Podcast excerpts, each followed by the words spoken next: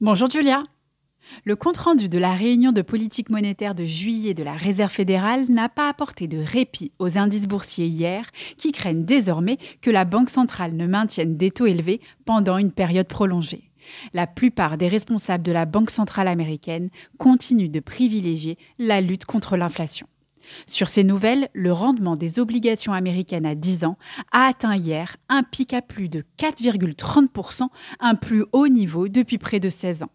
Parallèlement, le dollar se maintient près d'un pic de deux mois face à un panier de devises de référence.